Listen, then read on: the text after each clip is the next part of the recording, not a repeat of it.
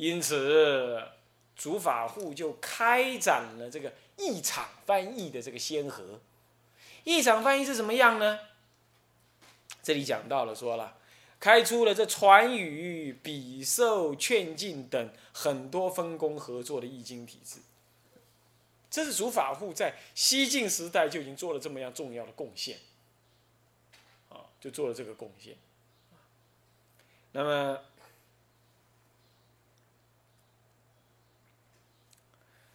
当然当中也有很多他的门人呢，比如说主法兰，呃，主主法称、主属兰，嗯么知敏度，这些都是以出生国，啊，出生国为主。而而冠上那个姓的，啊，还博远等人，这里的文章提到，不过这个都是一些历史上的一些名词，你知道就可以了，没什么好说的。总而言之，这里都是在翻译，重点都是在翻译。那么理解方面呢，还是重在理解般若。虽然翻译那么多经典，并没有那么多人去研究它。你看这里有乃至于有华严经的什么呀？的研的的翻译对不对？我告诉你，《华严经》的研究事实上在鸠摩罗什之后，鸠摩罗什之后才开始有，而不是跟鸠摩罗什无关，是觉贤他们呢开始翻译下来，那开始才会有人有余暇去研究。现在呢，现在啊，所有的翻译几乎都被集中在《般若经》的研究上，主要有几个原因：第一，因为渊源嘛。支娄迦谶这个功，这位功对中国大乘佛法最有贡献，般若空性最有贡献的人的翻译，主要这个渊源以外，再加上清谈，三国跟西晋乃至到东晋都是清谈的时代哦，好久啊，这当中呢耗了两三百年的时间呢，都在做清谈，这个清谈绝对助长了什么？般若的研究，般若的研究啊。好，那么这是西晋的佛教了。其实我们就一个，他这里文就是一个主法互为代表。那接下来呢，就胡族的佛教，这有他名字叫胡族的佛教，可是不能这么讲，其实是东晋的佛教。如果以汉人立场来讲是这样，要不就是东晋十六国佛教。南方为东晋，西北方为东十六国，啊，这个是要讲到的西晋的灭亡。西晋的灭亡之后啊，这个主要是因为北方五五国啊，所以我们讲五胡乱华，啊，匈奴、鲜卑、狄呃呃羯、狄、羌，这五胡。这五胡就是五种边陲的民族，他来扰乱中原一带，那么使得他呢迁都，从呃这个洛阳这里就是往南跑，啊，这中国人这个这个整个打输人家，然后整个都跑了，要不就被人家占领，最惨的就被人家完全占领，啊，像清朝被清朝灭掉明朝，像宋像元朝灭掉宋朝。都是由外来民族来灭掉你汉人的政权，啊，汉人政权。但是也有像这种的，比如说南宋，怎么样被外来民族所压迫，跑跑跑跑跑跑跑到南方来。那么呢，东晋也一样，也是被北方的民族压抑，跑跑跑跑跑南端来。嘿，你不觉得很奇怪吗？中国人就这样。那么蒋老先生呢？哎，他也是南方的人，对不对？他北伐成功，然后也是什么呀？呃，被陕西的什么也是北方的人也怎么样？不过他不能叫匈奴的，他是不是匈奴后代？我就不知道。啊，那也打了，就跑跑跑跑，这次遭他跳杠、跳海、跳来台湾，所以更惨，是不是？以前还有半壁江山，现在简直就没有了啊！跳到这个所谓的什么宝岛，宝岛再跳就是跳河了、跳海了，就没得跳了。对不对？你看这历史的一再这么重演，好，很糗，对不对？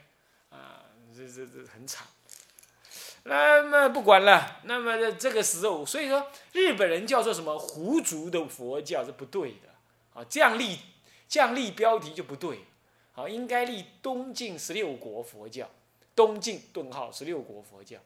这因为他们他们事实上是两个集团呢，不应该是一个大集团跟一个什么一个北方乱七八糟的集团。北方怎么乱？它十六国要不同时存在，要不你病我病，那北方是个大分裂，大分裂。中原一散了之后啊，中原滚结散了了，就变种妖精来加安怎分治啊？分治啊！他们的国家，他们第一，他们都是游牧民族居多，所以呢，也没有政治手段，他也没文化来统治整个北方。所以就变成怎么样啊？也还学不会怎么统治，还在住帐篷，你懂吗？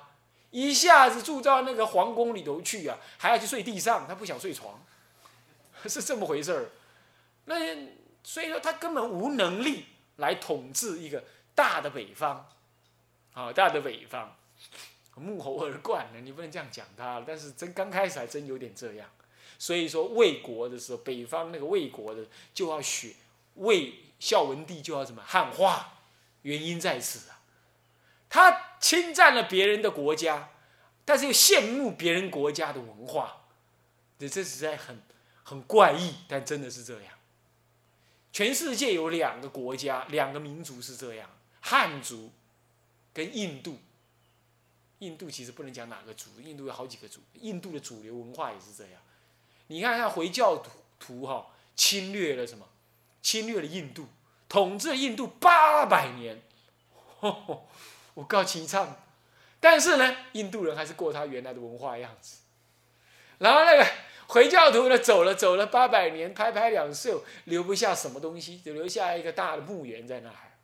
印度人照样信他的印度教，照样咬他的羊脂，照样穿他那个什么，穿他那个没有内裤的那个沙龙，他照样这样过日子，厉害吧？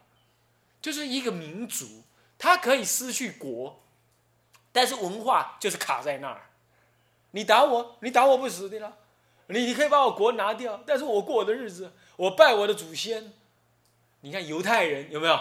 他被德国人逼的到处跑，最后他还是能建国，是不是这样？文化，文化才是凝聚的重点。所以说现在两岸呢就谈不拢了，我还是那么狼。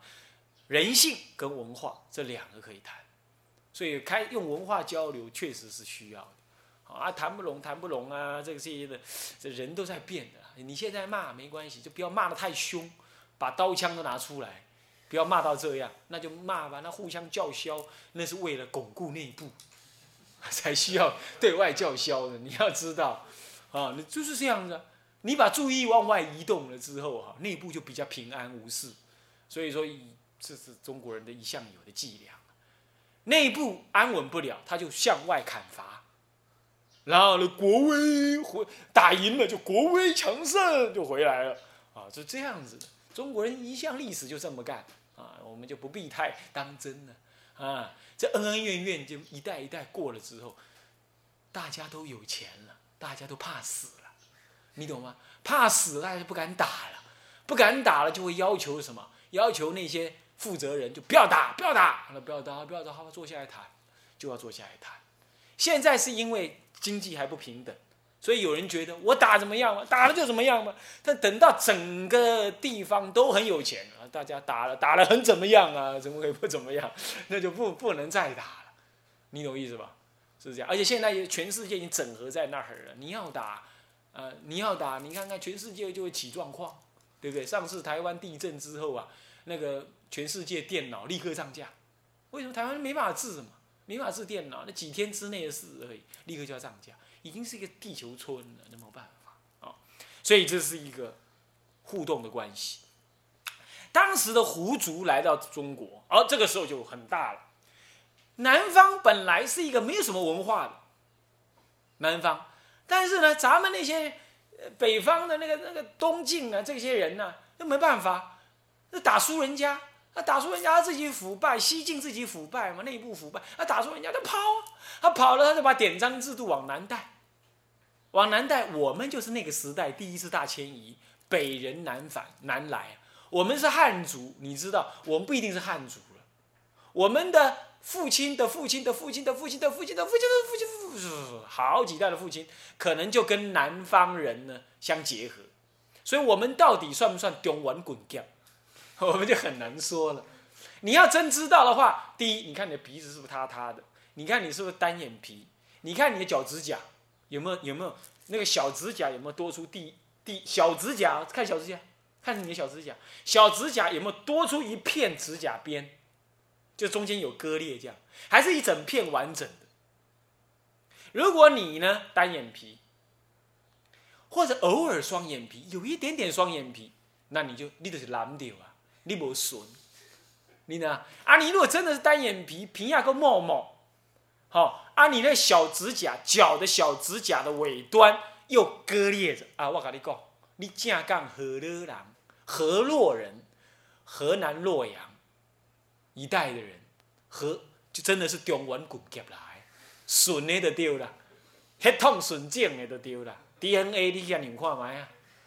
但是你说，那我就拿这个 DNA 去跟现在的河南人对一下。我告诉你，现在河南人很多都是蒙古人来的，你懂？也有的搞也搞不准的，你懂意思吗？你我的意思是说，北方的文化血统往南移，就在第一次的东晋时代大举南迁，在汉朝都还没有这样，你懂意思吧？哎呦，汉朝有一次就是吴王孙权，但是重重新统一了之后，又往北带。那留下南方一些文汉朝文化，没有错。可是那个时候的吴王孙权，孙权他的汉文化哈，还属于在野党的汉文化，还不是属于主流的魏朝文化、魏国文化。曹操的那个，后来呢，司马炎也在北方，所以真正以一个以一个政府大举南迁的，第一次是在东晋，第二次是在南宋。刚好都是相隔一段时间，那么第三次呢，迁到这个台湾来，你看又隔多少时间？你看看，很有意思。你看啊，台湾也第一次有了一个汉文化这么完整的传入，第一次，第一次，啊，这么完整的传入。好，OK，那么呢，这个是所以。北方的十六国跟南方的东晋是要分开谈的，不然像日本人写的这样，什么胡族的我佛教，这呃他弄错了，他把弄混了，你懂吧？这位先生到底叫什么名字？怎么会弄得那么乱呢？啊，是完全不一样的哈，这完全不一样。OK，那么好了。那么这段佛教呢，啊，里头出了一些人，在北方出了什么呢？出了道安大师，在南方呢，唉，出不了什么人，早期出不了什么人。该谈的，在这个时候呢，啊，这个。呃，出不了，出不了什么人了。但是后期道安之后就出了一个重要人了，谁？啊，他的弟子慧远大师。南方佛教的重镇，北方佛教的重镇呢，就他的师父。中国佛教在那个时候，这两位师徒一出啊，中国佛教才开始定型化。所以，我们说定型化的。真正开始，事实上是在这个啊第二期啦，也就是鸠摩罗什入中国之前第一期的末期定型化啊，这我们前面几堂课有提到。那么在这里，我们勉强再提第一期的最后一个人，那也就是所谓的啊道安大师。道安大师他出在这个东晋的这个这个时期，那么我们了解啊。西晋是一个门阀的政治啊，哈，那造成的这个内部的这个这个这个腐化，那么开始呢，人就跑，因为那政治的腐败啊，门阀政治是什么叫门阀？什么叫门阀？你知道？你是我的学生，我就让你出头天来做公家的官职。那么呢，学生在找学生，或者学生找学生周围的什么他认识的人。总而言之，一定要靠关系拉近政治做官。结果呢，老百姓读书没有用啊。在唐朝的时，呃，在汉朝的时候，还可以靠读书科举来进进到政府官员里头来，对对对对，公家机关来做事。那么现在没有了，以前就位基业很少啊，又没有科技发展，所以你除了做官以外，你根本就是回家种田而已啊，你没有什么事情可以干。你做生意，让人家让人家认为那是一个奸商的行为，那根本当然当时商人哪里有什么地位，没有了。不像现在商人简直就要，简直还可以可以选总统，是不是这样子？那么没有，所以说读读书人没有出路。所以西晋末年正是我刚刚讲的，正是清谈最盛的时候。可是好了，到了东晋啊，家破国亡。破了一半了嘛，所以南来到了南方来，心停对气，是说新语里头就是这个时候说的。这个中国人他觉得江山一半不保，很苦很苦。可是来到了东晋的时候，仍然什么门阀政治仍然的呃没有什么没有改变，所以就造成了类似像竹林出七贤这种人的出现。清谈之风啊，来到南方来是更兴盛，为什么呢？因为来到南方来，政治一样黑，没有比较好。再来呢，因为北方被十六国所统拿去，读书人很苦闷，读书人一向就有统一汉族一统的这种观念。他现在北方沦陷，心情郁闷，再加上南方是鱼米之乡，水乡泽国。而中国以农立国，哇，遇到这样刚好如鱼得水啊！山林之盛之优美，种稻子怎么种都有。那以农立国，那么呢，南方又好种，一一年又能够收拾两次三次，哇，就吃的很有剩。就像现在台湾一样，经济一发达，大家就乐不思蜀。什么反攻大陆，你就别提了吧。大家就安居乐业，就以此为安。这以此为安呢，一些读书人呢就开始了，躲到山林里头去谈呢，他就没有那种所谓的打回北方的看法了。这样的思想就变成一种偏安的思想，这种思想就造成了你清谈的更加的严重。所以东晋在那个环境底下，就你的思想是更加的什么？更加的倾向于清谈。这个时候呢，因此啊，出家人只是名声而已。你说修道嘛，就有点浮华，就有点浮华。还好出了一位道安大师，他呢，他不在南方，他在北方。他在北方就不同喽，北方哇，北方的五胡乱华之后，分崩离析，各自割据，群雄割据，然后你打我，我打你，前后十六国是吧？不止，超过二十个国，只是说十六国真正有建立起政权更替，这样子，陆陆续续的有十六国建立，而且它不是统一北方的建立，是同时有好几国。好，以以这个这个这个黄河河套，河套的西边，河套的东边，河套之内，河套的西边，这样来看。陕西、河南、山西，还有呢，这个山东这几个区域啊，都各有这个、这个、这个、这个，还有这个河呃呃河北、湖北、湖北的北方，这个割据。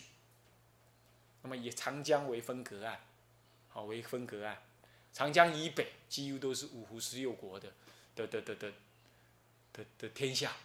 啊，他们呢各自割据，你你知道这样就好了。好，我们不讲历史，你知道这样。那么在这种情况啊，道安大师在那个时候，他看到什么？他看到动荡不安的国家，动荡不安、民不聊生、居无定所的时代。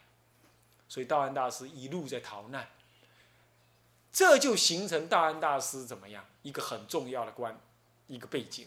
第一，他继承着。之前对般若的研究。第二，因为他在动乱的国家里头，他不能够再继续安稳的研究，他要修行也没有一个很安稳的地方可以修行，因此他就开始修禅，来稳定自己的心情。所以那个时候，禅法又是声闻佛法了。所以声闻的禅跟般若的见就组合起来。再加上之前不是有翻译戒律吗？对不对？已经开始有人出家人了吗？所以他又为了要修禅，他会注重戒律。所以道安大师啊，啊，可以说呢是一个。